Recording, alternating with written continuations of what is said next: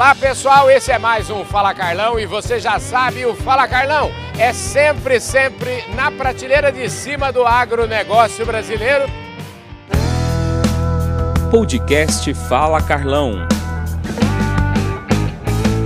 O Fala Carlão não para, você já sabe, você está acostumado, o Fala Carlão é onipresente. Onde tem agronegócio, lá está o Fala Carlão. E é o caso hoje, a gente está aqui na Feira Internacional de Irrigação Brasil 2022, que está acontecendo aqui em Campinas, promovido pela Associação Brasileira de Irrigação e Drenagem. Bom, feita todas essas observações, agora é hora de apresentar minha convidada, que é a Mariana Cunali, que é diretora de recursos humanos aqui da Netafim, a empresa que está nos patrocinando, está ajudando o Fala Carlão a levar para você esse mundaréu de informação. Mariana, obrigado pela sua presença aqui, viu? Obrigada, eu, Carlão, uma honra estar aqui no seu canal, aí sempre com essa super energia, essa alegria.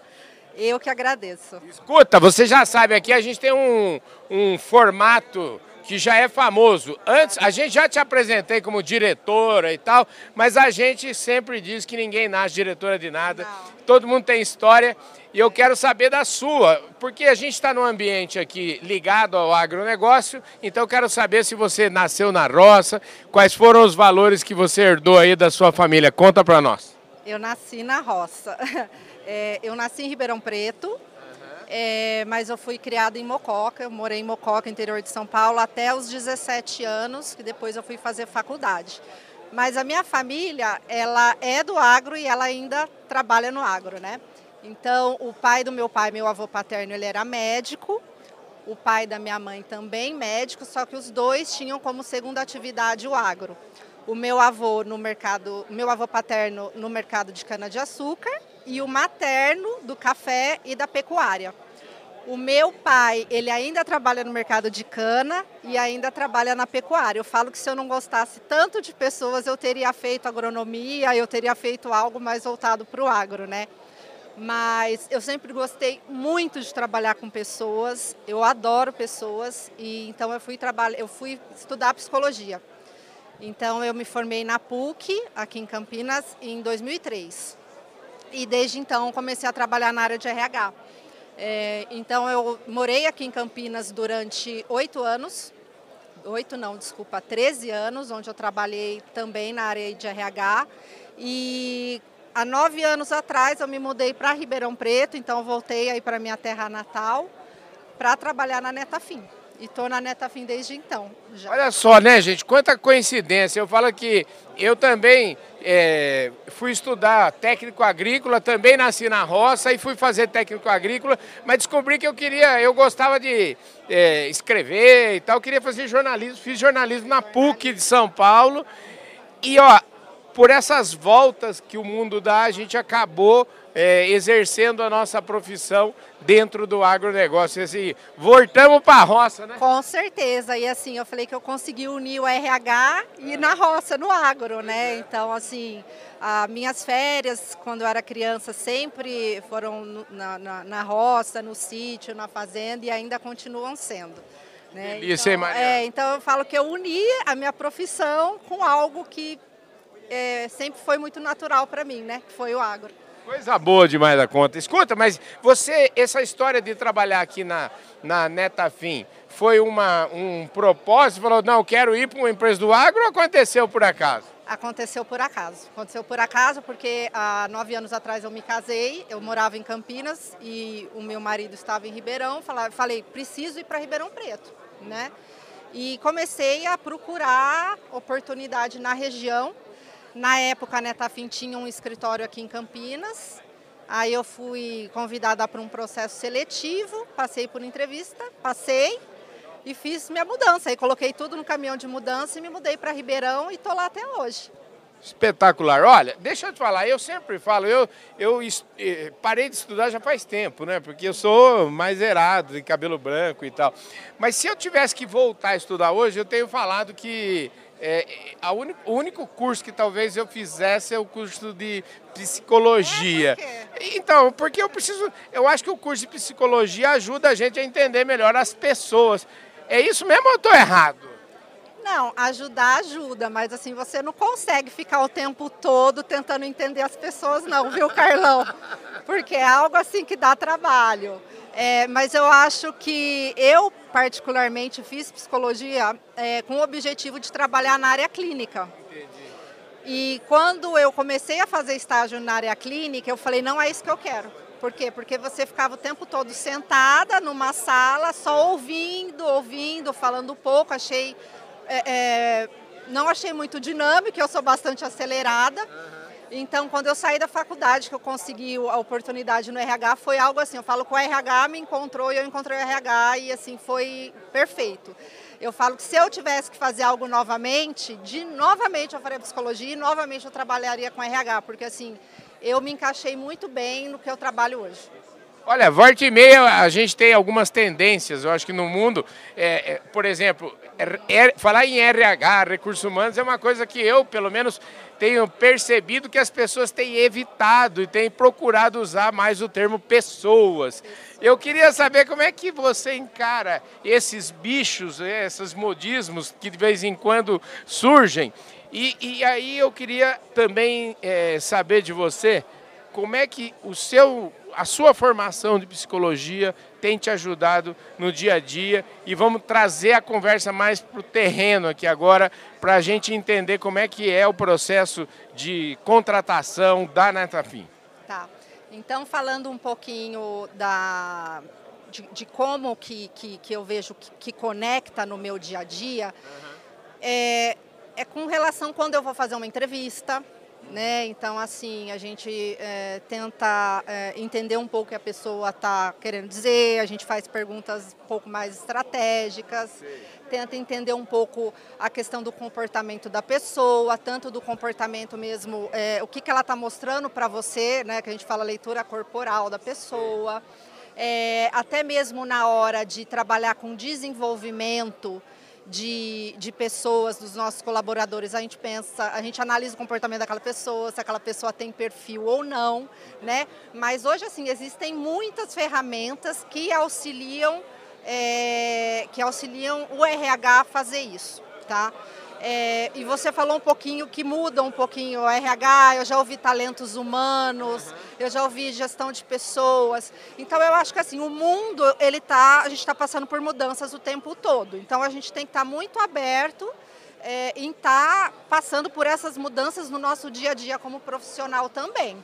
Então, assim, eu encaro super numa boa. Eu acho que as mudanças são oportunidades, é, e vem para melhorar o nosso, nosso dia a dia, o nosso trabalho. Você falou duas palavras que eu acho que até de certa forma elas são um pouco é, conflitantes, eu diria. Ah. Quando você fala em mudanças, que isso é uma certeza absoluta, e por outro lado você fala em perfil de pessoa. Quando a gente fala em perfil, é assim, me lembra uma espécie de condenação, ou seja, o seu perfil. Eu queria saber. Não, eu estou te perguntando, eu queria que você trabalhasse um pouquinho mais isso. E se a gente. Como é que tem sido, como é que o ser humano pode evoluir de um perfil para outro perfil? Tá. É, com relação a perfil, né? Quando a gente vai buscar uma vaga no mercado, a gente antes senta e, e, e traça o perfil com o gestor. O que, que seria esse perfil? É a escolaridade que a pessoa tem que ter, que conhecimento ela tem que ter, qual formação, quais habilidades. Então, assim, por exemplo, eu vou até te fazer uma pergunta, acho que você vai conseguir é, é, visualizar um pouco melhor. Um perfil de uma pessoa de vendas, como que você acha que tem que ser? Uma, um vendedor? Ele tem que ter aquela habilidade de negócio. como você, assim, né? você é uma pessoa vendedora, você sorri o tempo inteiro. Tem que ser uma pessoa que tem habilidade de negociar, que seja uma pessoa simpática, comunicativa. Agora, por exemplo, eu vou contratar alguém para trabalhar na área técnica, para ficar atrás do computador o dia inteiro, trabalhando com o sistema. Eu não preciso de uma pessoa comunicativa, eu preciso até mesmo uma pessoa um pouco mais introvertida, por quê? Porque a pessoa comunicativa, ela gosta de estar em contato com as pessoas o tempo todo. A pessoa mais introvertida, não. Então, esse tipo de perfil que a gente tem que identificar para as nossas posições e tentar é, linkar com os candidatos no mercado, né? para que aquilo seja bom não só para a empresa, mas para o candidato também. Para ele entrar na empresa numa profissão, numa, num cargo que tenha o fit com o perfil dele, ele vai trabalhar mais feliz, ele vai trabalhar mais motivado, né? Maravilha. Escuta, agora né, vamos aterrissar aqui. É o seguinte, eu queria saber se tá fácil contratar. A Neta Fim tá com todas as vagas preenchidas, se tá facinho de contratar? Não, não só a Neta Fim tá com dificuldade, mas o mercado do agro está super em alta, tem muita vaga no mercado. E os outros setores também estão com dificuldade de contratação, tá? Então, assim, os grupos de RH que eu participo em Ribeirão Preto, o todo momento a gente está trocando vaga, pedindo indicação, é, porque assim o mundo está vivendo uma escassez de mão de obra, tá? Qualificada. É, então a gente não está mais conseguindo encontrar os candidatos prontos com aquele perfil exatamente que a gente está precisando. Então a gente está precisando flexibilizar perfil né? Então, assim, abrir mão de uma escolaridade, de um conhecimento, de uma experiência, ou investir em formação de pessoas. Então, assim, hoje a Netafim está indo para os dois caminhos. A gente tem é, vagas em aberto, sim.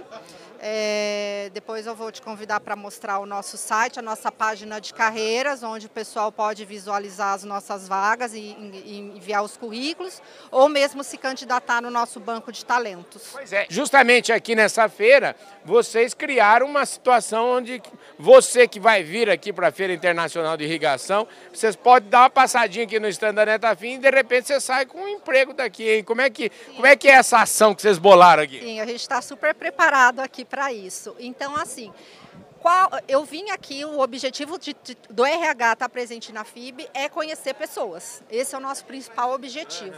Então, onde que é o melhor lugar para a gente buscar talentos, para a gente conhecer pessoas com interesse em trabalhar na irrigação, que estão interessadas numa transição de carreira ou até mesmo de estabelecer parcerias com universidades, com cursos de técnicos né, de irrigação. É aqui na feira de irrigação. Então aqui está o foco, estão as pessoas, o mercado que a gente está atacando.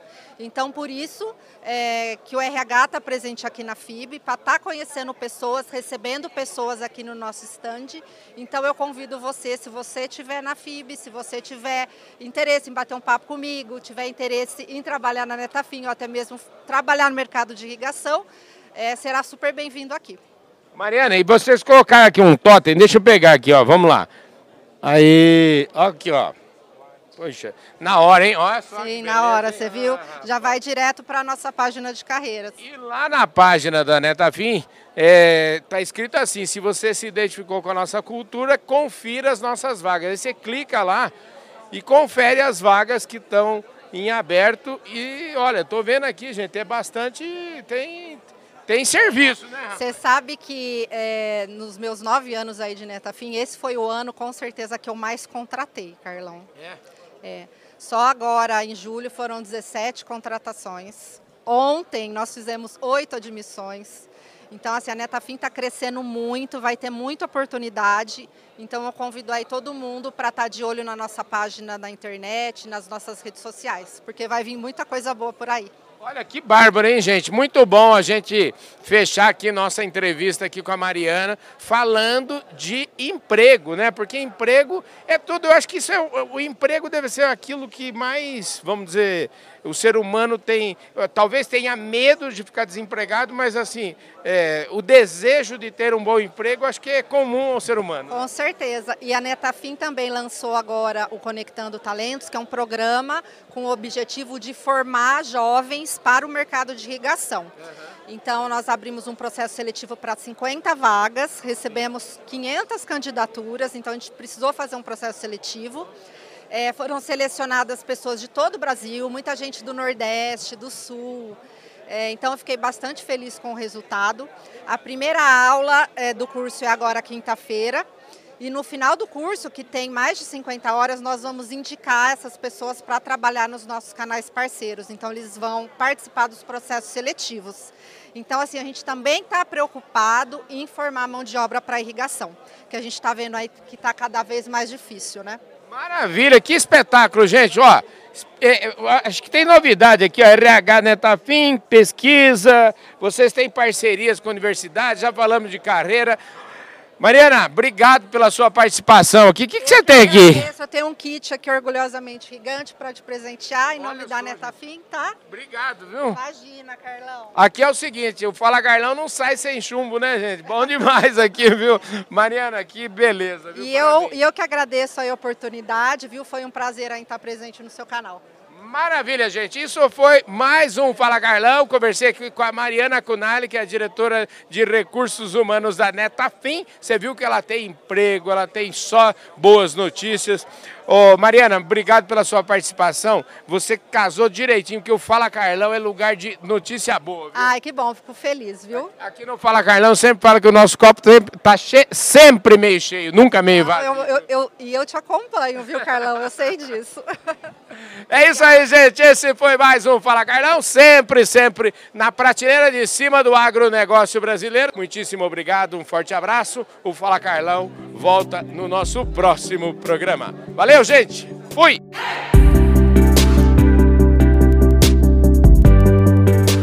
Olá pessoal, esse é mais um Fala Carlão e você já sabe, o Fala Carlão é sempre, sempre na prateleira de cima do agronegócio brasileiro. Olha só, gente, Deus me ajuda uma barbaridade, uma barbaridade. Aqui do meu lado agora está o terceiro Everardo que eu conheço. Olha, é, conheço não, conheço dois pessoalmente. Um era secretário da Receita, isso eu não conheci. Mas eu quero mandar um abraço para o Everardo Carvalho, que é um grande amigo lá de Uberaba.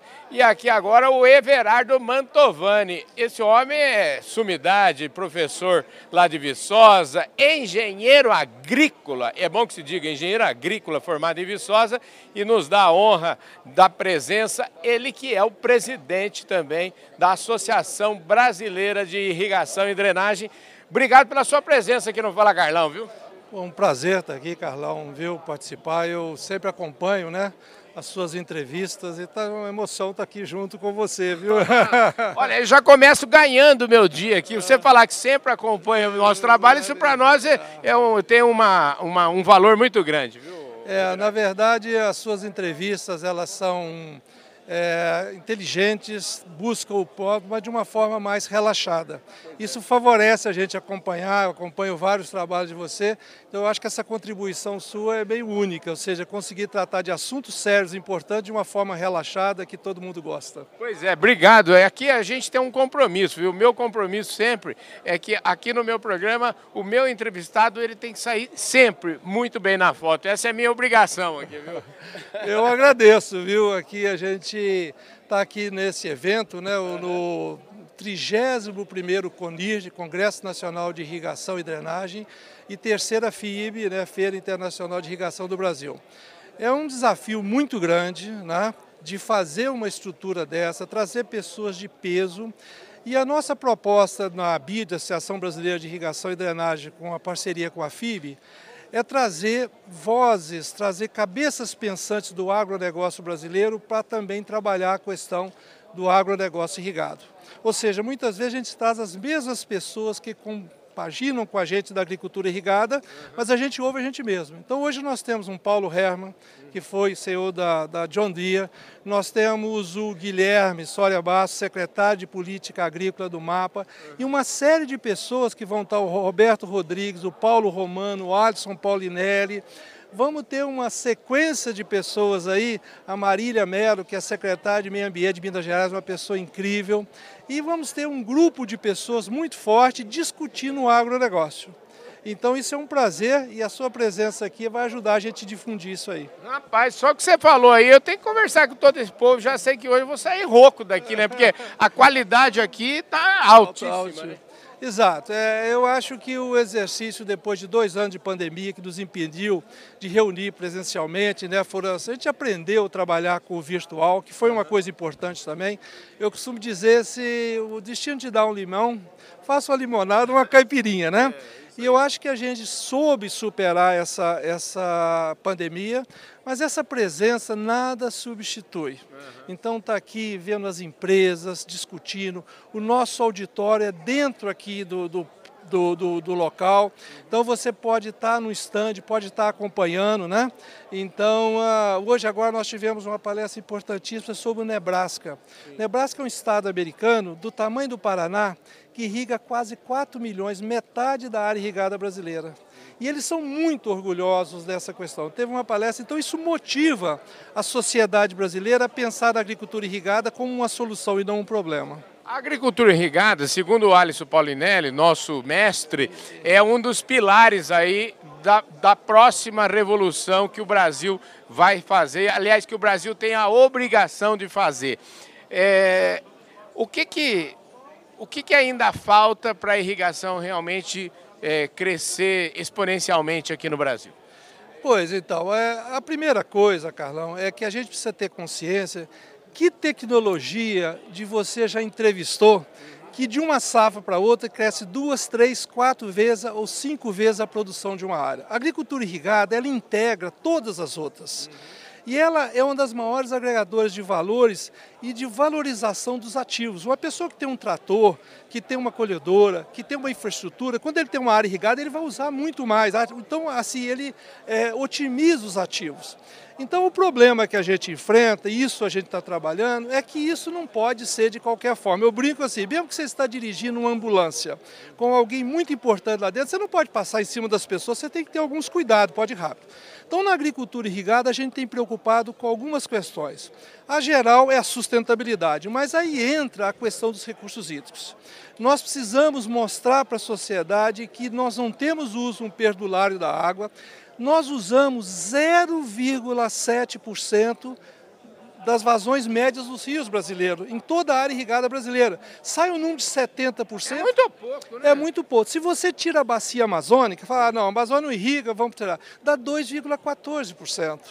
Então, nós temos um uso é, da água adequado. E uma coisa, na, na, na palestra que estava tendo agora, está se mostrando os resultados. Os Estados Unidos chegaram para cada um milhão de dólar que se investe em irrigação, você tem um milhão de retorno imediato. Você gera uma quantidade de, de empregos indiretos, diretos, de alto nível.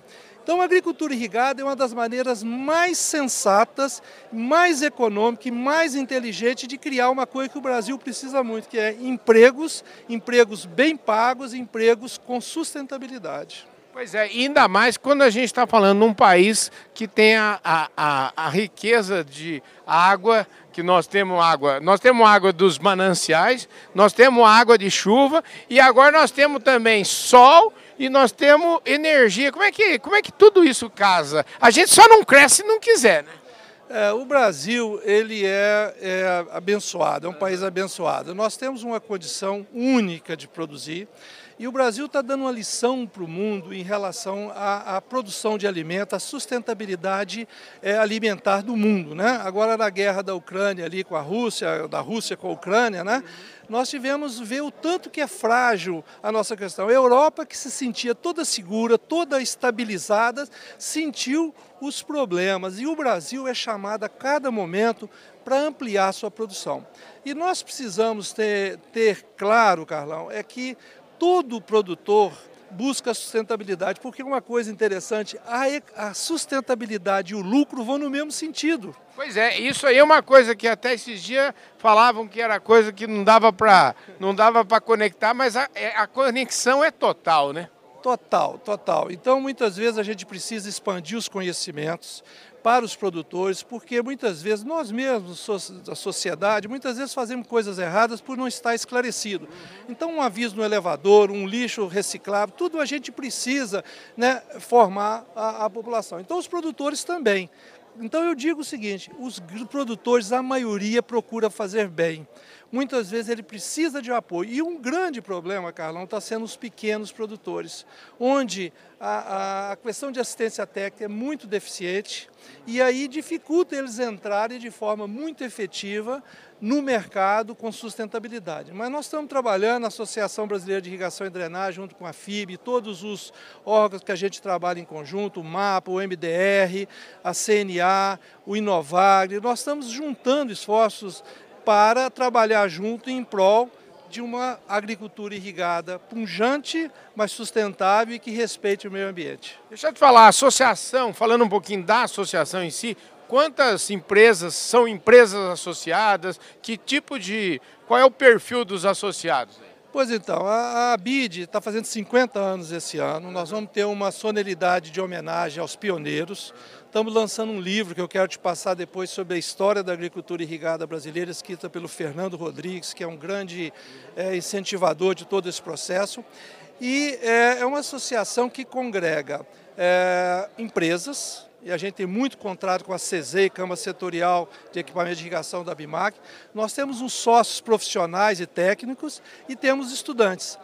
A ABID, criada em 1972, era o único acesso a gente à agricultura irrigada. Era a revista Item, eram os eventos. Hoje cresceu muito, mas sem dúvida a ABID foi a grande suporte, que deu suporte ao que nós estamos chegando hoje de agricultura irrigada, com todos os órgãos atuando. Antigamente, a única atuação que tinha era a BID fazendo seus eventos. Então ela foi muito importante, cursos, treinamento, para chegar onde nós chegamos hoje. Olha, o Everardo, parabéns aí pelo trabalho de vocês, parabéns pela ideia aqui de fazer esse movimento aqui tudo junto e o trem aqui vai estar bastante movimentado, né? Exatamente, são três dias muito intensos, uhum. a feira, as mesas redondas, reuniões técnicas, os cursos, os bate-papos. Então nós vamos ter aqui, e uma coisa importante, tudo que a gente está fazendo aqui em termos de, de, de evento técnico, nós estamos organizando a informação para tirar um documento do, do, do E eu agradeço muito essa oportunidade da gente bater um papo, espero que não seja a última. Não, não vai ser não. Agora é o seguinte, só eu ia até explicar aqui para o meu público que esse, nessa, especificamente nessa entrevista, nós fizemos o caminho inverso, porque aqui, não Fala Carlão, ninguém chega aqui já chutando bardes, entendeu? todo mundo é, todo mundo conta uma historinha antes aqui, entendeu? Agora, você, nós já chegamos chutando barde falando de irrigação, agora vamos fazer o caminho inverso. Quero saber quem é o Everardo Mantovani, como é que você foi parar em Viçosa, se você tem é, agronegócio na veia, se não tem, como é que. me conta um pouquinho da sua história. Pois então, eu, eu formei na Universidade Federal de Viçosa e depois é, fiz os cursos né, e passei no concurso para professor. Então, eu sou professor em Viçosa desde 1983. E a Universidade Federal de Viçosa é uma universidade incrível para trabalhar. Tem um ambiente fantástico, colegas, um departamento de engenharia agrícola que puxa a gente a trabalhar bem. Então a gente desenvolveu um trabalho muito sério né, em várias áreas e eu me orgulho muito da formação que eu sempre gostei muito de ensino, meus alunos de graduação, de mestrado, de doutorado. Então me dediquei muito a isso né, e sou muito recompensado para ver onde eles estão hoje. E uma coisa, Carlão, que assim, a amizade que a gente tem, mas uma questão que eu tenho muito orgulho, orgulho genuíno, é que há muitos anos atrás, há 20 anos atrás, falar irrigação e principalmente o manejo da irrigação, que é a decisão da fazenda, era muito complicado. Então eu puxei muito esse desafio, criei metodologias que muitas empresas utilizam e criei uma empresa que foi a Irriger, que é uma empresa que começou em 2005 e criou as bases para outras empresas associadas no setor de manejo de irrigação. E essa empresa que chegou a gerenciar mais de 400, 500 mil hectares é uma empresa hoje do grupo Valmont, tá? E o nosso sistema desenvolvido em Viçosa, criado com meus estudantes, virou a plataforma mundial da Valmont chamado Vale Schedule. Então a gente, o Brasil dando uma lição o Brasil dando uma lição para o mundo né, sobre gestão hídrica na agricultura, agricultura irrigada. Que maravilha, viu? Eu fiquei feliz. Agora vem cá, você tem. É, você, você não nasceu na roça, não, não? Onde é que você nasceu? Eu nasci em Viçosa, Minas Gerais. Ah, né? nasceu lá na cidade? Lá, lá. Mas eu sempre fui muito. Gostei muito de viajar e conhecer. Eu acho que a profissão de professor, ela tem uma grande... Só salarialmente que não é muito bom, mas o resto é maravilhoso. Porque você pode ser inovador, você pode ser cientista. E eu sempre gostei de envolver em fazendas, fazer minhas pesquisas dos meus mestrandos, doutorado de graduação nas fazendas. Então, é, eu coordenei um grande projeto no oeste da Bahia, agora coordeno um grande projeto no Mato Grosso.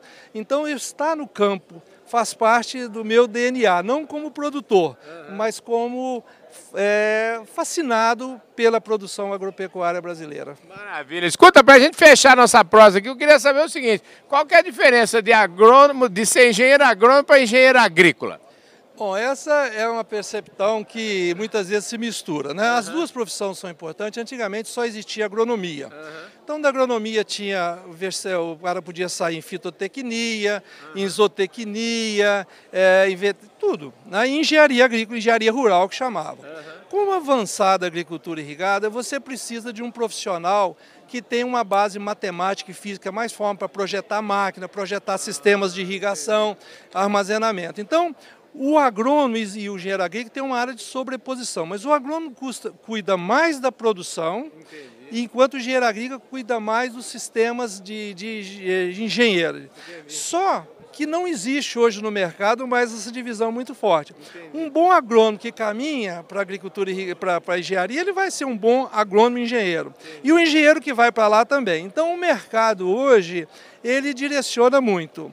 Então, o engenheiro agrícola se prepara mais do ponto de engenharia, o agrônomo mais do ponto de agronomia. Mas o profissional vai atuar em qual área depende dele mais do que qualquer coisa. Maravilha. Professor, muito obrigado pela sua presença aqui, viu? Tá bom, Carlão, foi um prazer, né? E estamos aqui, estou à disposição, viu? E quero que convidar o pessoal para vir aqui na feira, vir aqui no Conide, aqui em Campinas, uhum. porque realmente vai sair é, com uma boa impressão em boas informações da agricultura irrigada. Maravilha, gente. É isso aí. Eu falei aqui com o professor Everardo Mantovani, ele que é o presidente da Associação Brasileira de Irrigação e Drenagem, que está aqui organizando essa feira maravilhosa. Um forte abraço para todos vocês. É como ele falou, convido todo mundo para vir aqui. Serão três dias. Hoje a gente só está no, no, primeiro dia e você pode curtir essa feira aqui. Muitíssimo obrigado, um forte abraço. Eu vejo todos vocês no nosso próximo programa. Fui!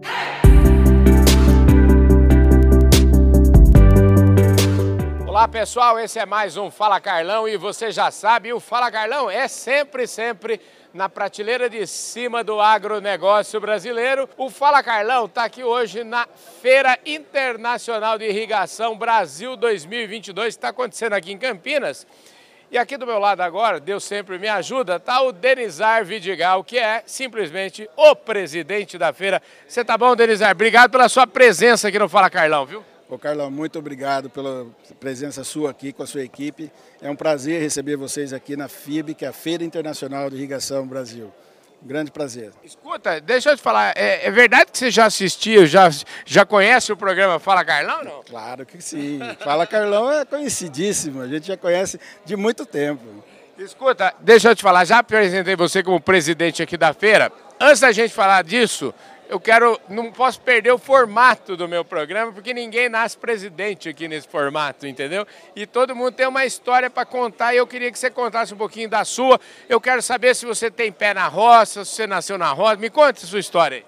É, eu não nasci na roça, mas a, a, foi uma escolha ser agrônomo, fiz agronomia e desde então venho trabalhando sempre ligado a, ao campo.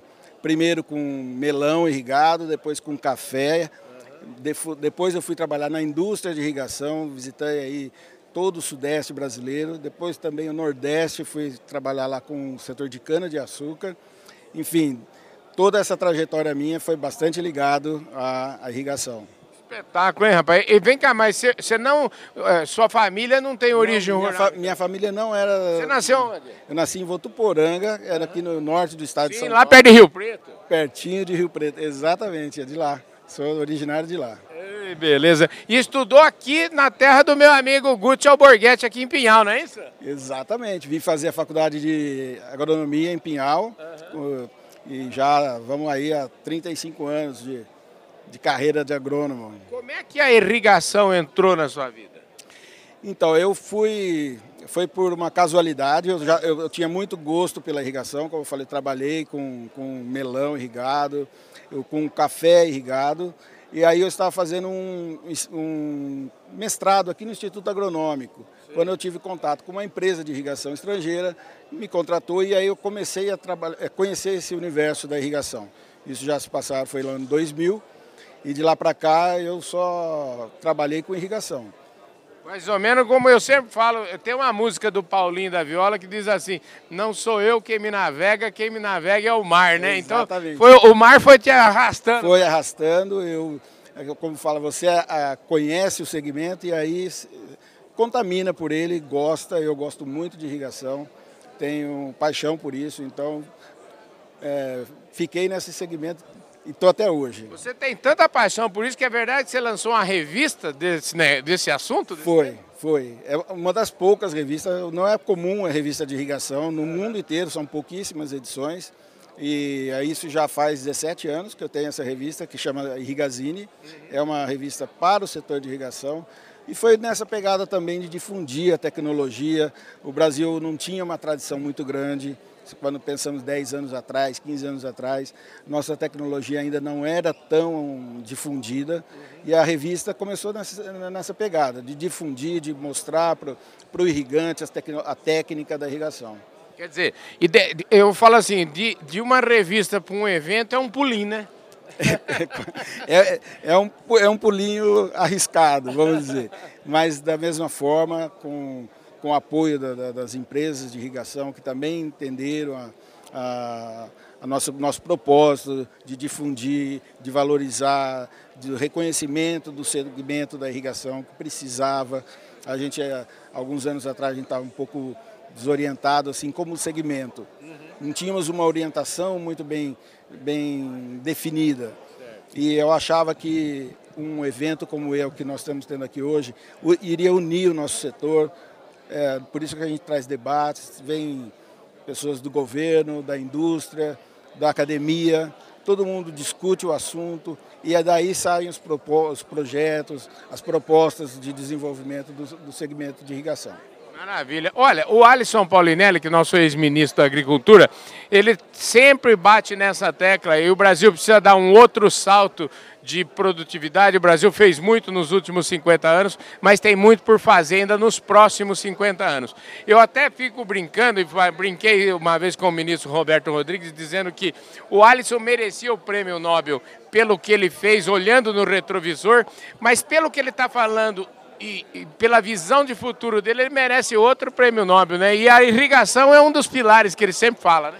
É, o Alisson Paulinelli é uma sumidade no nosso segmento, não só para irrigação, mas particularmente na irrigação, porque ele gosta muito. Ele já esteve no nosso evento nas edições anteriores, deveria estar aqui hoje, nós ainda não sabemos se ele vai ter condições, mas é, é um fã do nosso evento me mandou uma mensagem, um áudio aqui no, no celular, dizendo da, da, importância que ele dá para essa reunião, enfim. E, você tem razão, o Alisson foi um ele teve essa visão muito antes de todos nós. Sim, né? claro. né? Quando ninguém imaginava, ele já estava enxergando esse futuro da agricultura irrigada no Brasil. É um grande incentivador e eu acho que é o alicerce do nosso, nosso setor. É uma pessoa muito querida por todos. Aqui, me conta um pouquinho como é que é a lógica desse e os números desse, desse seu evento aqui, porque aqui nós temos dois eventos num só, mais ou menos, não é isso? Isso. O, a, o, a, a, feira de irrigação é uma feira comercial. Uhum. Nós trazemos aqui, agora estamos com mais de 100 marcas de irrigação, de, de diversas origens, são mais de oito países que trouxeram marcas, tem expositores internacionais também. Então nós temos um primeiro cenário que é a feira de negócios. Paralelo a isso, nós também temos a participação da ABID, que é a Associação Brasileira de Irrigação e Drenagem, que organiza o CONIRD, que é o Congresso de Irrigação eh, e Drenagem do Brasil. Já está na sua 31ª edição. Então, esse ano, o CONIRD está funcionando aqui também. Nós temos salas aqui à parte, dentro e o auditório principal, onde vão estar correndo os debates e as reuniões técnicas do Congresso de Irrigação. Ué, maravilha, isso aí juntou a, a fome com a vontade de comer, né? Fizemos um bem bolado, né? Juntou todo mundo, o pessoal da academia, do, do da, da, área de comercial, do governamental, enfim. Trouxemos todo mundo, que é, esse é o propósito da feira. Não só fazer negócios, mas também propor eh, novas soluções para o nosso segmento. E, aliás, falando em novas soluções de segmento, eu queria que você falasse um pouquinho para mim, olhando assim, um pouco mais agora no, no para-brisa e olhando um pouco mais para o futuro, né? Que, que, que desafios que o setor tem no sentido de crescer? Porque me parece o seguinte, não tem é, é uma técnica tão boa, tão importante, que já deveria estar crescendo muito mais do que está, eu fico imaginando. Quais são os entraves e o que está sendo feito para a gente resolver isso tudo? É, eu acho assim, o, o, Brasil, nós, primeiro que nós temos uma abundância de água.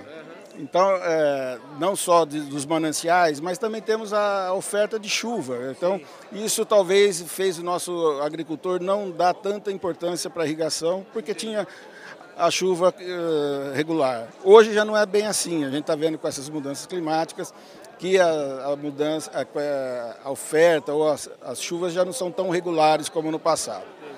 Então, uh, é aí que vai vir o crescimento. E, e o Brasil tem muita oferta de água para crescer. Área, terra e água. Falta um componente que você perguntou do entrave, energia. Energia é o principal insumo, além da água, óbvio então a energia depende de infraestrutura. Isso é uma coisa que pode ser problema.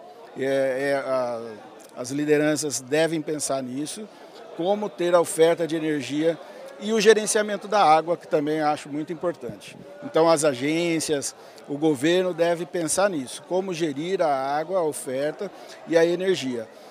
Falando em gestão de água, esse é um outro entrave um pouco da burocracia em obter a, em, a outorga.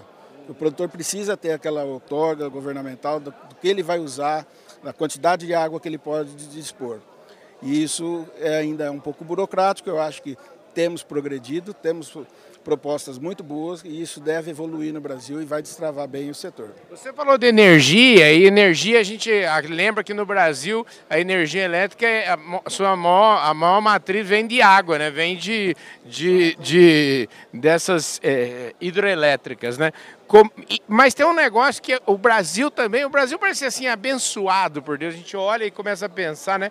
Olha o tanto de sol que a gente tem o ano todo e se a gente pensar lá no Nordeste, por exemplo, a gente tem vento, sol e vento. Como é que anda esse setor aí? É, essa é uma coisa que vai mudar, né? A gente está enxergando isso para o futuro, a energia eólica e a energia fotovoltaica. A fotovoltaica já é uma realidade, a gente já está vendo aí crescendo com muita rapidez. Acho que isso no nosso segmento vai é, ser muito valorizado, porque é, elimina a questão de redes, enfim, barateia a implantação do sistema e eu acho que é muito importante. Então, essa questão de energia é uma coisa que vai. Nós vamos estar discutindo aqui no evento bastante sobre isso, é, sobre oferta de energia, é, formas de, de, de, compra de energia no mercado, enfim, tem toda uma, uma questão aí bastante complexa é, do ponto de vista estrutural, mas que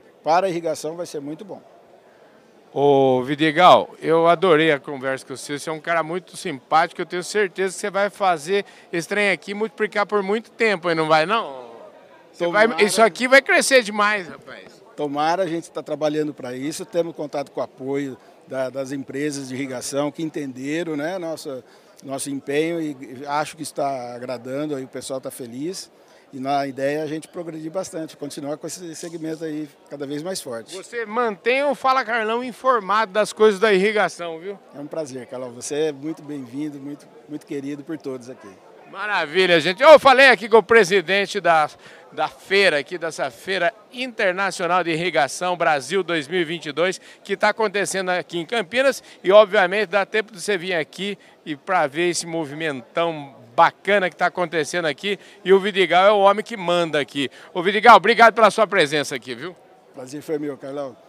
Muito obrigado. É isso aí, gente. Esse foi mais um Fala Carlão, sempre, sempre na prateleira de cima do agronegócio brasileiro. Lembrando que a nossa participação aqui na Feira Internacional de Irrigação Brasil 2022 tem o apoio da Netafim e eu quero mandar um forte abraço para toda a galera da Netafim na pessoa do seu presidente, o Ricardo Almeida. Valeu, gente. Fui!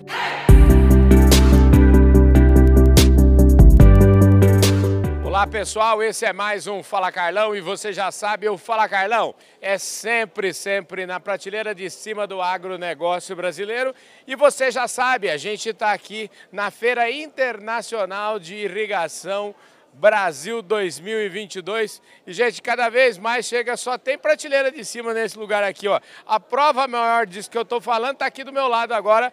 O nome dele é tão comprido, gente, que eu preciso até do cartão dele para falar para vocês. O nome dele é Silvio Carlos Ribeiro Vieira Lima e ele é simplesmente secretário executivo do agronegócio. Eu já gostei disso porque já dá um valor para o agronegócio que é, eu acho que pode ser exemplo para outros estados. E eu estou falando lá do estado do Ceará, da Secretaria de Desenvolvimento Econômico e Trabalho e, portanto, o pessoal lá está valorizando uma barbaridade o agronegócio. Ô Silvio, parabéns aí pela, pelo seu cargo e parabéns pela, pelo seu trabalho, viu?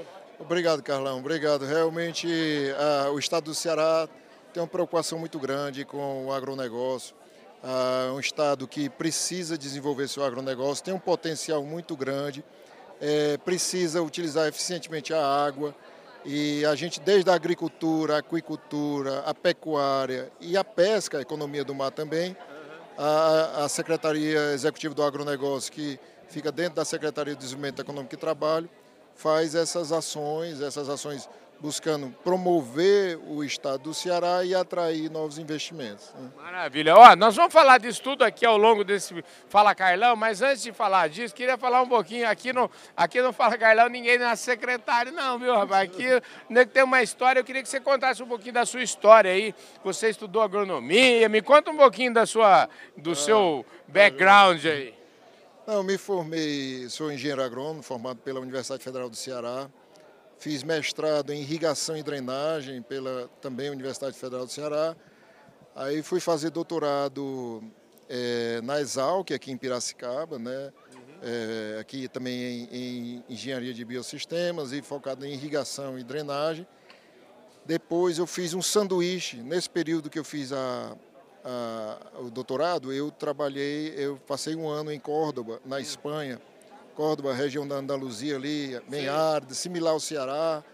Eu fiz um trabalho também é, de estágio sanduíche, a pesquisa foi lá, depois voltei, defendi até 2012, fui fazer pós-doutorado na Universidade da Califórnia, em Davis, é, e também conheci muitas experiências boas em 2012, 2013, passei um período lá. Em 2015, aí eu entrei no governo do estado do Ceará, né, para ser diretor de agronegócios da Agência de Desenvolvimento do Estado. Aí a gente atuou em diversas. Aí eu saí não só da irrigação, né? Atuei bastante no setor da agricultura, da pecuária, da aquicultura, também da economia do mar, da pesca, é, buscando aí promover e fazer essas atrações de investimento para o Estado. Ah, quando foi em 2019, no segundo governo é, do Camilo Santana, ele me, me convidou para participar da dessa, dessa missão que é essa Secretaria Executiva do Agronegócio.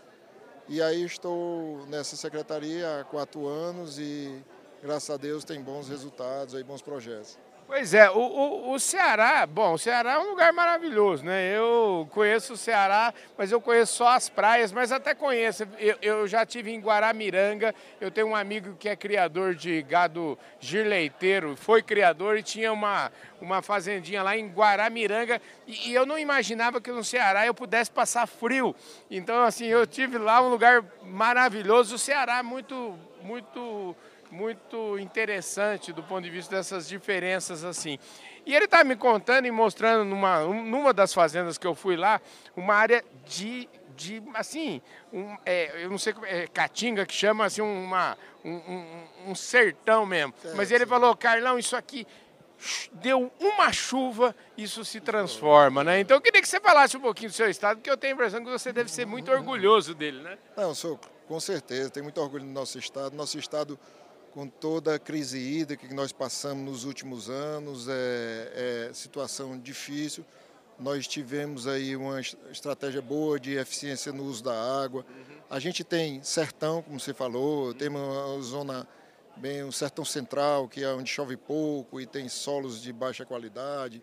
É, a gente está ali instalado ali no cristalino, solos rasos, não tem poço, você não consegue perfurar, não tem água subterrânea.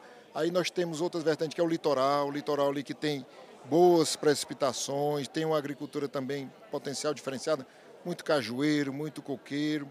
É, temos o, ali para na divisa entre Ceará e o Rio Grande do Norte, nós temos a Chapada do Apodi, terras excelentes, boas terras mesmo de produção, onde a gente produz ali o melão, o melão que é exportado, uhum. é, melão, melancia, a banana, o mamão. Então a gente tem uma, uma, agricultura punjante ali na divisa com o Rio Grande do Norte. E temos também na divisa com o Piauí, nós temos um, a região da Ibiapaba, onde tem áreas boas também de produção, temos produção de flores, produção de hortaliças, temos uma agricultura muito mais forte lá, com alta tecnologia, cultivo em ambiente protegido. No sul nós temos o Cariri, a região do Cariri, divisa ali com Pernambuco, e que tem também um potencial muito forte para a agricultura, boas águas subterrâneas. Então, é bem diversificado o nosso estado do Ceará, além das praias belas que nós temos, nós temos uma agricultura que tem um grande potencial. Até então, Carlão, o, o, até pouco tempo, o sol era um vilão, tratado como vilão. Hoje ele é preciosíssimo. Hoje, com o sol, eu consigo produzir em menos tempo do que muita região no Brasil. Né? A gente, nós temos ali é, uma oportunidade de produzir em menos tempo por causa do sol. Nós temos condições de gerar energia. Pois é, isso que eu ia te falar, né? Eu acho que talvez a principal descoberta do é. Sol é a tal da energia, né? A energia solar hoje virou uma realidade, né? Virou e o Estado tem um potencial de energia solar fabuloso e energia eólica também. Então nós temos esse potencial de energias alternativas e com isso, Carlão, agora nós temos um grande projeto no estado que é o projeto do hidrogênio verde. Uhum. Gerar com essa energia, a gente fazer a hidrólise da água extrair o hidrogênio e mandar esse hidrogênio para a Europa, exportar, porque é, é riquíssimo em termos de, de, de, de, valor econômico para, para a Europa. A Europa quer essa energia. Então, o hidrogênio verde é um grande projeto.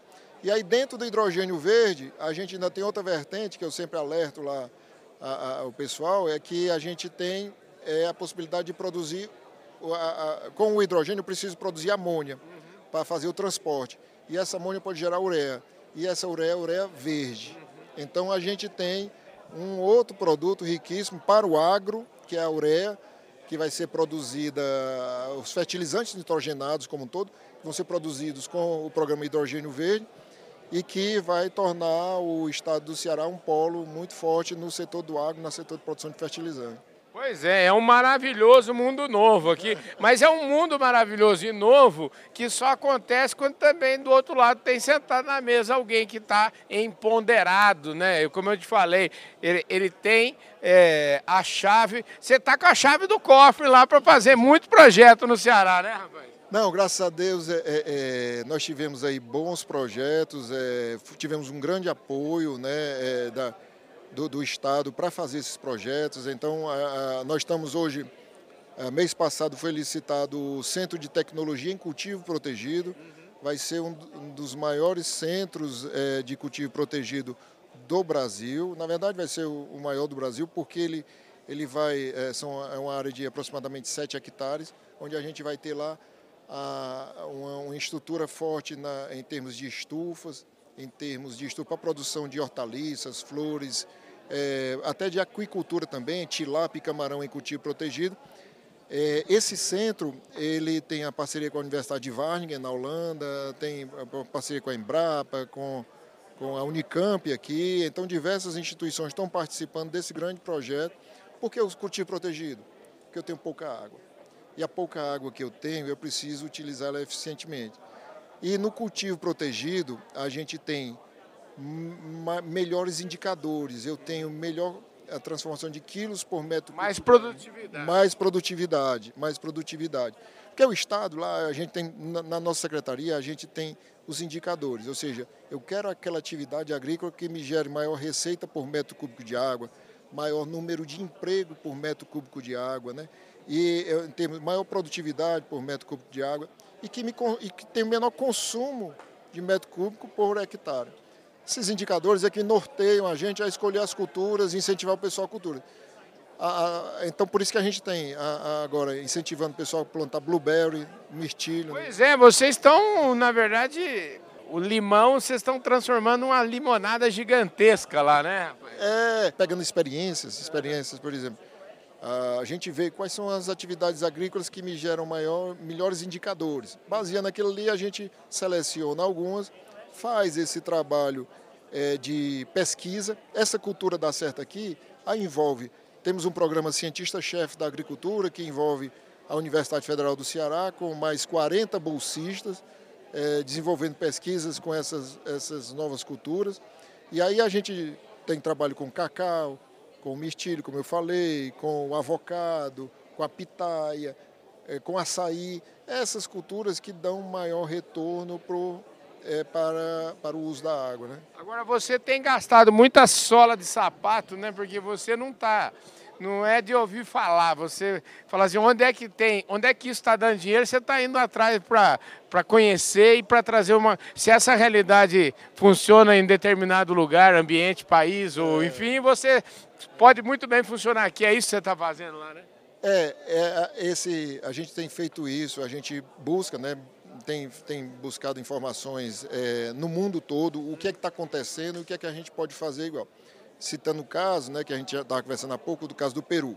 A gente tem uma, uma, um Peru, há 10 anos atrás ele não produzia nada de blueberry. E ano passado, 2021, ele exportou 1 bilhão e 200 milhões de dólares só de blueberry.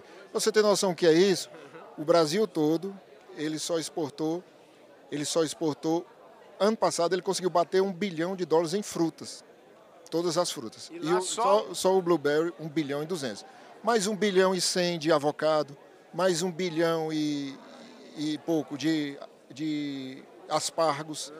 mais um bilhão e quinhentos de uva. Então, 6 bilhões de dólares foram exportados de frutas, mais de 6 bilhões de dólares foram exportados de frutas do Peru. O Peru está demonstrando que investiu nessas tecnologias, nessas culturas e encontrou mercado e fez.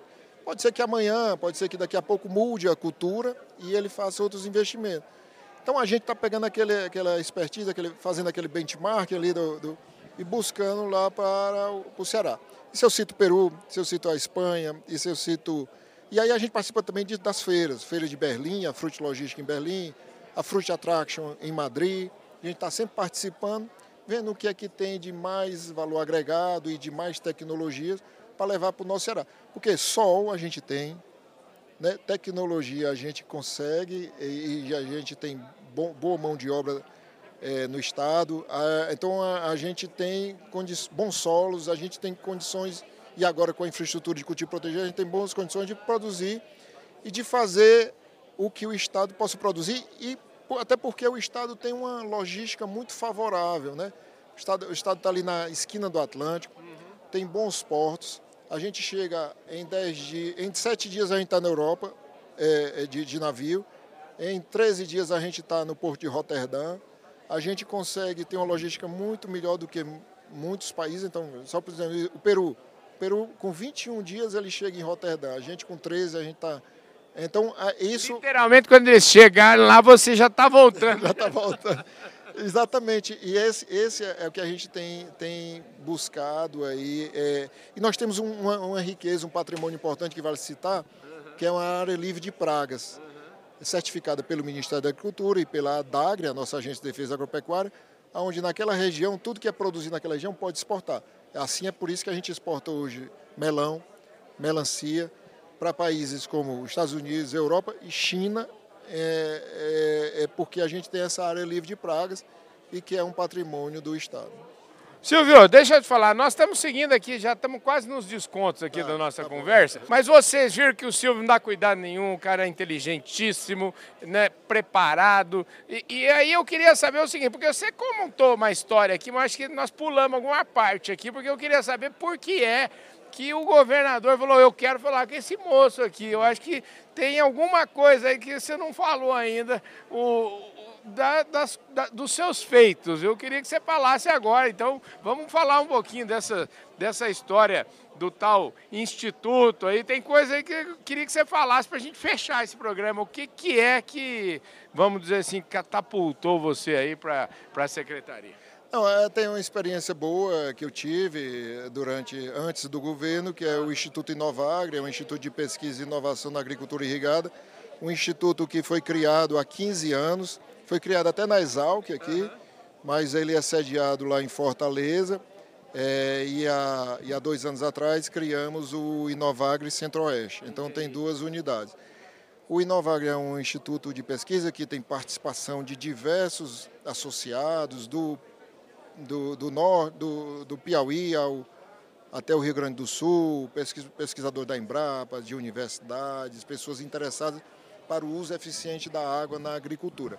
E o Inovagre tem, tem feito, realizado eventos, realizados eventos internacionais, não só no Brasil, mas também no exterior, é, participado de projetos internacionais e é uma, um exemplo aí de uma instituição que privada que, que tem é, é, sem fins lucrativos que tem uma, uma participação e uma, uma busca do, para a melhoria da nossa agricultura irrigada. Né? A gente precisa é, fazer esse. E eu, Inovag prima por esse intercâmbio tecnológico com universidades, com centros, tra, traindo investidores e, e traindo pesquisadores de outros países.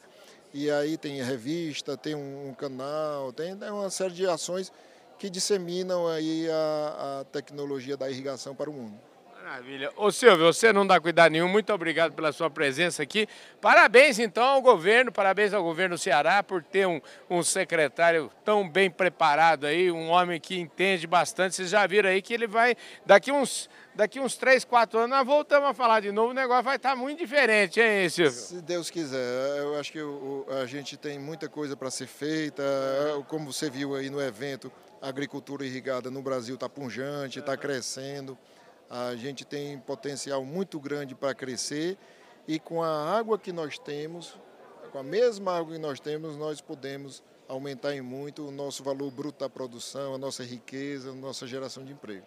Maravilha. E isso é tudo que o mundo precisa. Obrigado, viu, Silvio? Obrigado, eu que agradeço. É isso aí, gente. Eu falei aqui com o Silvio. De novo, vou pegar o cartão dele. Silvio Carlos Ribeiro Vieira Lima. Ele é secretário executivo do agronegócio lá do Ceará e deu uma aula aqui para nós de empreendedorismo, de gente que faz. É gente como ele que o Brasil precisa para dar esse salto gigantesco que nós precisamos para a gente alimentar aí um bilhão de pessoas, mais de um bilhão de pessoas que vai, que o mundo, não só o Brasil, os brasileiros, mas o mundo inteiro precisa do Brasil, né? Obrigado, obrigado Carlão. É, parabéns aí pelo seu trabalho, tenho acompanhado e é só sucesso mesmo. Você está contribuindo bastante para a nossa agricultura irrigada. Maravilha. É isso aí, gente. Esse foi mais um Fala Carlão, sempre, sempre na prateleira de cima do agronegócio brasileiro. Falamos direto da Feira Internacional de Irrigação aqui em Campinas. Um forte abraço e a gente se vê no nosso próximo programa. Valeu!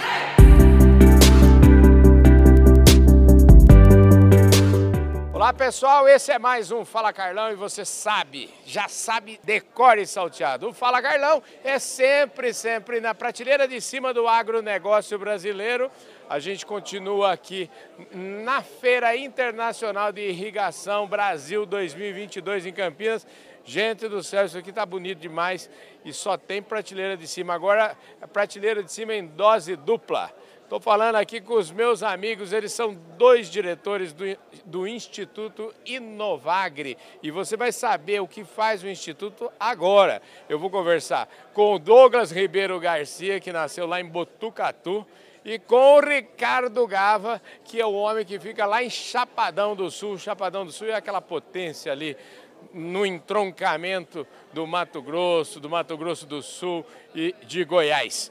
Então vamos lá para essa conversa. Ô, Ricardo, eu falei de você em segundo, então eu quero saber o seu bom dia, boa tarde, boa noite, porque a gente não sabe quando que os caras vão assistir. Tudo bem, querido? Tudo bem, graças a Deus. Muito obrigado pela oportunidade de estar falando com você, Carlão, falando um pouquinho para os seus espectadores e estou muito contente com esse evento, esse evento que fala de agricultura irrigada aqui em Campinas, trazendo a indústria, trazendo produtores, estudantes, professores como eu, né, para discutir um pouquinho sobre as novas tecnologias que ajudam o agronegócio a produzir com mais segurança através da agricultura irrigada. Ah, o cara fala bem, gente. Barbaridade. Ô Douglas, o negócio está apertado para você aqui. Você também fala bem igual o professor ali. Tá bom, querido? Obrigado pela sua presença. Eu que agradeço a oportunidade, Carlão. Bom, vamos falar do Inovagre, né, também. A gente está participando desse evento, somos parceiros da, do CONID, né, da BID, da FIB. Então, os organizadores, a gente sempre está junto nos eventos. Quando a gente realiza evento em qualquer lugar do Brasil, eles estão conosco também. Então estamos fazendo, participando dessa grande reunião aqui em Campinas, muito feliz de estar aqui com, com as empresas que estão participando. E a Netafim é uma delas, é uma parceira do nosso instituto. Então temos orgulho de estar aqui, poder estar contribuindo com esse evento nacional e que também tem esses, essas empresas multinacionais que estão presentes nessa grande feira. Escuta, quando é que a irrigação entrou na sua vida? Porque você nasceu em Botucatu, rapaz. Você é um é, é quase tão caipira quanto eu, você entendeu? Que eu nasci em Porangaba, fica 90 quilômetros de Botucatu. Eu quero entender um pouquinho como é que a irrigação entrou na sua vida. Bom, é, eu, atuo, eu comecei a atuar no Instituto Inovagre há 13 anos, foi quando a irrigação começou para mim.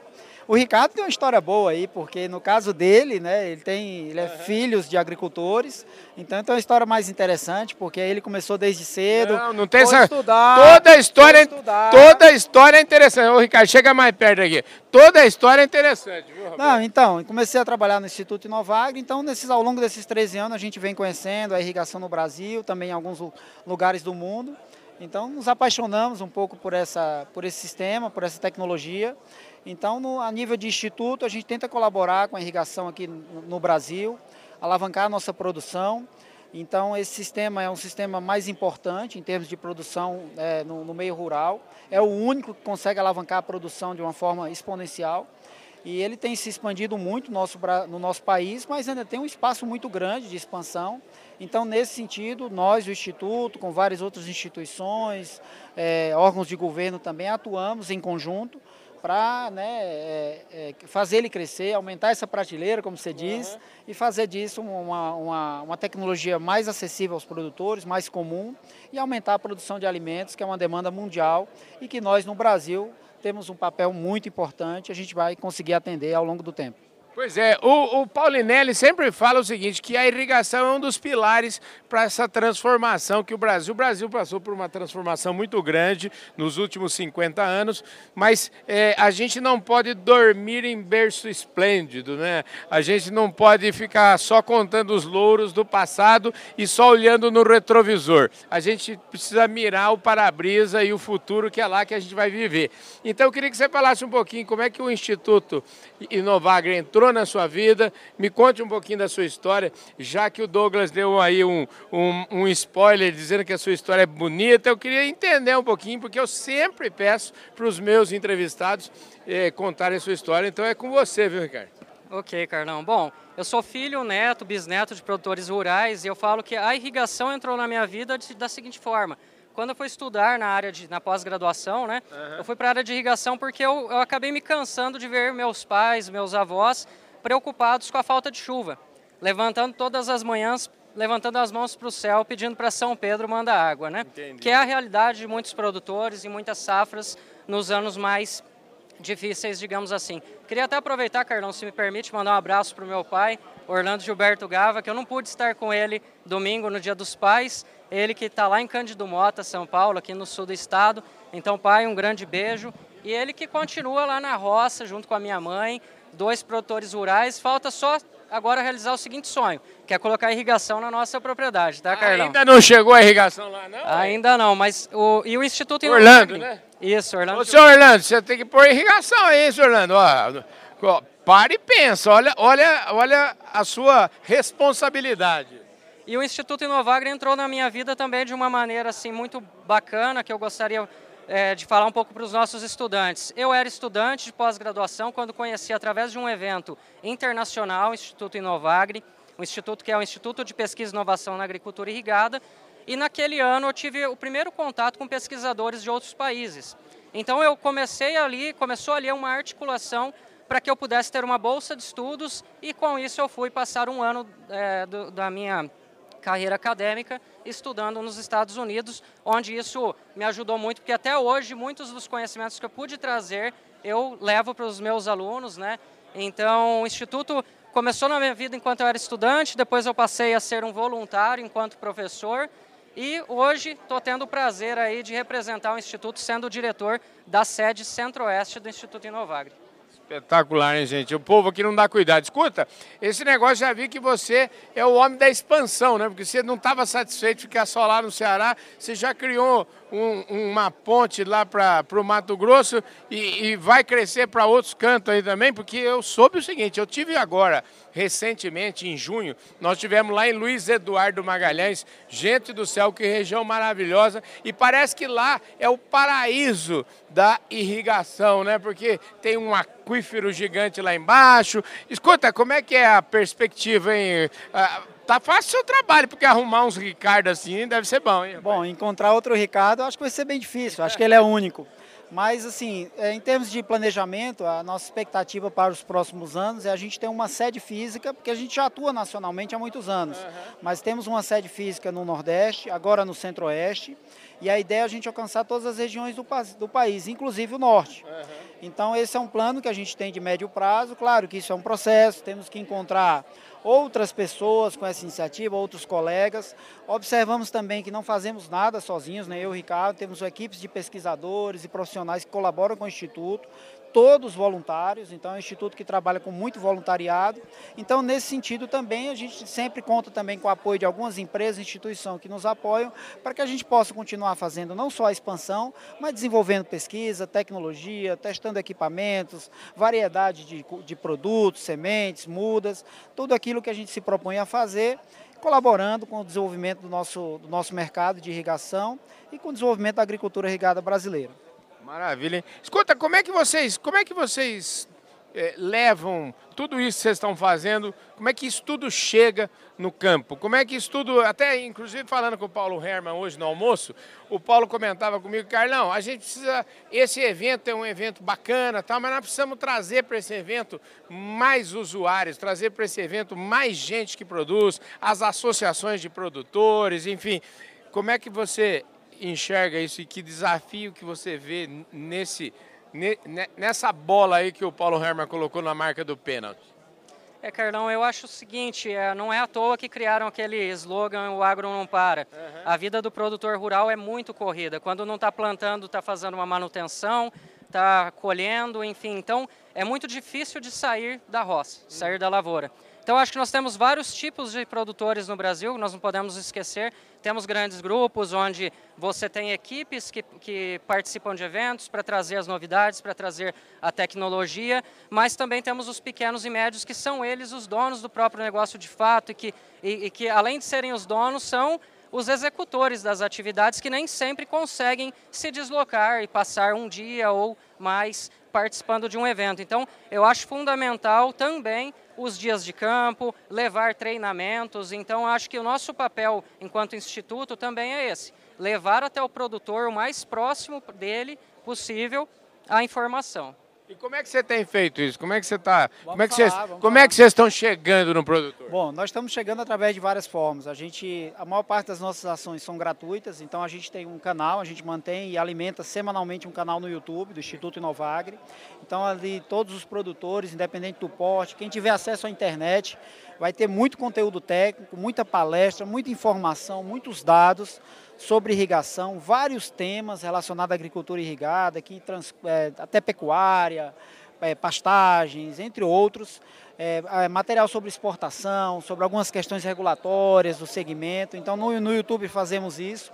Utilizamos as demais redes sociais, Instagram, é, Facebook, LinkedIn, para fazer essa comunicação. Então a gente tem utilizado bastante a internet para essa divulgação e assim como acontece aqui na feira, né, que nós estamos agora em Campinas, a gente também realiza eventos presenciais, cursos, capacitações, prestamos alguns serviços né, de pesquisa em parceria com empresas e instituições. Então assim, claro que a gente, nós somos um instituto pequeno, mas como, como se costuma dizer, a gente tenta fazer algum barulho né, da nossa contribuição e temos essas diversas formas de atuar e a grande maioria delas gratuitamente. Rapaz do céu, hein? Mas vocês são, como é que fala? Você falou de pequeno, mas vocês são enjoados, né? Como diria lá no, no, no, no interior de São Paulo. É, como a gente faz um rebuliço, né? Assim que se diz, a gente faz um rebuliço. Mas isso não é obra minha e do Ricardo, né? Assim, é, a gente tem muita gente que trabalha conosco, pesquisadores, profissionais, empreendedores, né? Donos de empresa que acreditam nessa ideia, nos apoiam. Então, assim, é uma, é uma cadeia. A gente desenvolveu esse ano dois slogans, digamos assim, para as nossas atividades. O primeiro é Juntos Podemos Muito Mais. Eu acho que o Inovagre é uma prova disso. É um instituto que já foi fundado por um grupo de pessoas, de pesquisadores, e até hoje tudo o que a gente faz é em parceria, não fazemos nada isoladamente, sozinhos. E o outro slogan que a gente criou foi a Agrofamília do Instituto Inovagre. Então, a gente também tem esse, digamos assim, esse grande grupo de pessoas que estão colaborando, nos incentivando. E é muita gente espalhada por esse Brasil e até em outros países também. Show de bola, né? Juntos podemos muito mais. Por isso que nós estamos juntos aqui. Escuta, ô, ô Ricardo, para a gente encerrar aqui a nossa conversa, eu queria saber o seguinte: é, qual que é a fotografia da irrigação hoje, quando a gente fala em irrigação? É, a irrigação já está em tudo quanto é canto, a irrigação só está na soja, no milho, no café. Onde que está a irrigação é, hoje no Brasil? E, e, e, na sua visão, aonde estará a irrigação daqui, digamos, 5 anos, 10 anos? Aproveitar você que é professor, você tem muito, você tem, como é que fala, é, credibilidade para falar para nós aqui é, de que futuro você enxerga aí da irrigação. É, eu vejo que o, o, potencial que o Brasil tem, né? então eu falo assim, eu gosto muito de um número que o Lineu Neiva Rodrigues, inclusive presidente do nosso Inovagre Centro-Oeste, ele que é pesquisador da Embrapa, gosto muito de um número que ele fez um estudo e traz para nós. De toda a vazão dos rios brasileiros que escoam para o mar anualmente, apenas 2% do volume é utilizado para irrigação no Brasil ainda. Então nós estamos no país que tem 12% de todo toda a água do, do planeta, né, recursos naturais abundantes. Então, nós sabemos que nós podemos utilizar com sustentabilidade para dar mais segurança alimentar, não só para o nosso país, mas sabemos que o nosso país é responsável pela produção de alimentos que alimenta boa parte do mundo. Então, eu vejo a irrigação como uma prática que já é executada em todas as culturas, praticamente no Brasil todo, mas que ainda tem muito para crescer, porque nós temos área, temos água, à vontade para trabalharmos com irrigação de maneira sustentável e cuidando do nosso meio ambiente. Maravilha, gente. Ó, melhor que isso, impossível, viu, gente? Ó, estamos nos descontos. Obrigado pela presença aqui no Fala Carlão, viu, Douglas? Obrigado, Fala Carlão.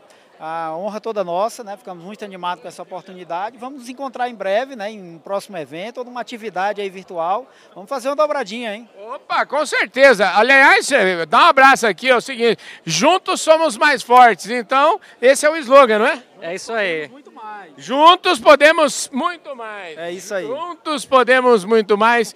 E com isso, a gente vai deixando mais um Fala Garlão aqui para vocês. Muitíssimo obrigado, um forte abraço. Eu vejo todos vocês no nosso próximo programa. Valeu, gente! Fui!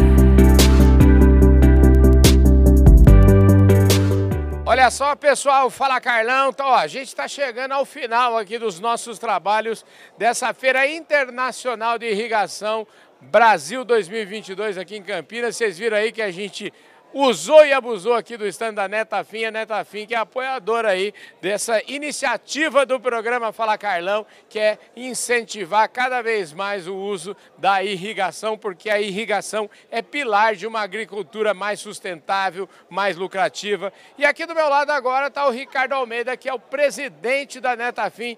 Ô Ricardo, obrigado, viu? Obrigado pelo, pelo pelo, pela possibilidade aí de usar aqui o stand, falar com tanta gente importante e por essa parceria aqui do Fala Carlão. Joia, obrigado você por estar aqui. Você sabe que em 25 anos de agronegócio e de dezenas de participação em feiras, essa daqui é a feira que mais consegue juntar stakeholders da cadeia. Aqui tem governo, estadual, federal, agências, associações de produtores, consultores, distribuidores e dentro desse ecossistema todo, esse conjunto aqui de 60, 70 fabricantes que complementam essa cadeia. Então é um lugar muito rico para se discutir agendas, estratégias e, sobretudo, olhar para o passado, mas desenhar o futuro, né, que é o que interessa. Então, estamos aqui esses três dias discutindo com todo esse grupo, dentro desse ecossistema, como que a gente pode tornar a irrigação maior e melhor.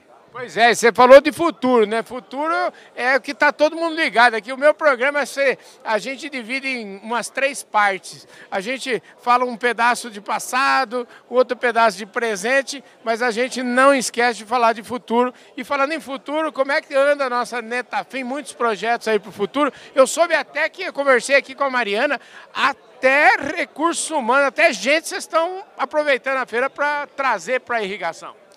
Sabe que todo esse crescimento do agro trouxe uma demanda de profissionais muito grande e na irrigação não é diferente. Então a gente, entre outras coisas tradicionais que a gente traz para esse tipo de feira, a gente trouxe o nosso departamento de recursos humanos para é, fazer coaching de carreira, encontrar novos é, profissionais, é, discutir parcerias com universidades, enfim, e ver como a gente pode contribuir para o setor, para o segmento, para ele crescer, para atrair, para ser um segmento atrativo mais e mais, para novos profissionais virem aqui se juntar e dar suporte, né? Porque um negócio é feito de gente, de braços, de cabeça, de mente, e a gente precisa é, trazer gente nova aí para esse, esse setor também.